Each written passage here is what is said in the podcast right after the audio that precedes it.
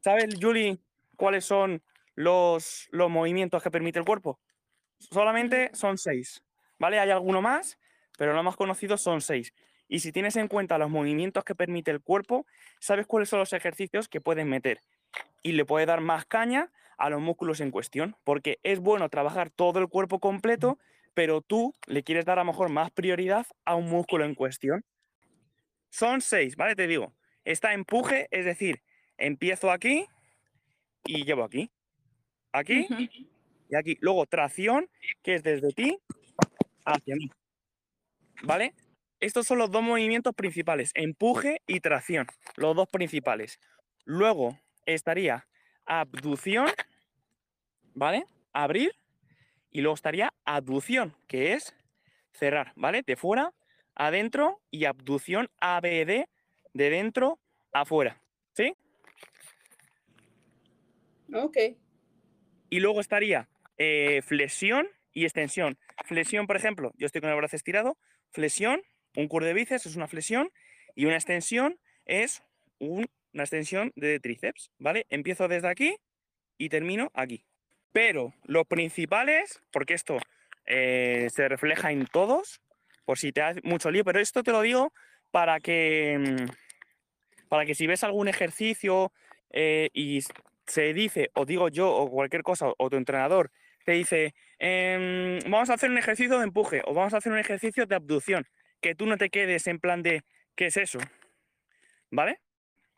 Entonces, con que te quedes con que eh, hay ejercicios de empuje y tracción, suficiente, porque todos los ejercicios son de empuje y tracción, ¿vale? Vamos a ir a la práctica para que así lo veas claro, pero de momento estos seis movimientos los tienes claros. Sí, de hecho, ah, sí los conocía, pero mm, no sé, como que no me, cuando me hiciste la pregunta se me fue, pero sí, sí, sí, porque después cuando uno hace el ejercicio, el entrenador te dice no empuje de cadera o eh, como tú estás diciendo, pues. Eso es. Vale, pues con que te quedes, o sea, empuje de mí hacia ti, tracción de ti hacia mí, ABD, ABD, de dentro a fuera, ADD, de fuera adentro, y luego flexión y extensión. Vale, entonces, si yo, por ejemplo, te digo em, una sentadilla, ¿vale? Una sentadilla, ¿qué movimiento sería? Tiene un movimiento. Tú que tú analiza, o sea, no es tanto que, que estudie, sino esto es más, no para que sepas, ver De como si estuviéramos en una clase, sino que esto es más para que tú, cuando hagas un ejercicio, no pienses solamente en el propio ejercicio sin más, sino que pienses cómo, eh, qué, es lo que, qué es lo que hace, qué músculos intervienen, para que luego después, cuando hagas ciertos ejercicios, sepas si te puedes meter más caña o no. Pues en la, en la sentadilla eh, sería tracción. No. ¿no? Otra oportunidad. Empuje. Y empuje. Eh, empuje, está bien, pero ¿por qué se empuje? Claro, si no es una, es otra. Pero ¿por qué se empuje? Ah, por, bueno, porque al momento de hacer la, la sentadilla, ah, pues tienes que empujar la, la, lo que es la cadera hacia atrás. No, o sea, hacia adelante, al revés. Mira, tú piensas. Mira, esto sí, si te suena, te suena que. O si no te lo comento. En todos los ejercicios hay dos fases de movimiento, la concéntrica y la excéntrica, ¿vale? Por ejemplo, eso sí, ¿no? Sí, eso sí. Sí, sí. vale. Pues, pues, entonces, cuando, cuando quieras saber qué movimiento realiza un ejercicio en cuestión, piensa en cuál es la fase concéntrica de ese ejercicio. Te pongo un ejemplo para que así lo veas claro. Si nosotros estamos en la sentadilla, ¿Cuál es la fase concéntrica? ¿En la que subes o en la que bajas? ¿En la que bajas? No, esa es la, excéntrica. A ver si sabes por qué. Mira, ¿qué, ¿qué, es lo que te he dicho yo? Cuando tú hagas la fuerza en el ejercicio, en todo ejercicio, cuando tú hagas la fuerza, esa es la fase concéntrica. Cuando no hagas la fuerza y tengas que aguantar el peso, es la fase excéntrica. ¿Vale? Entonces, por ejemplo, ¿el press de banca sabes cuál es?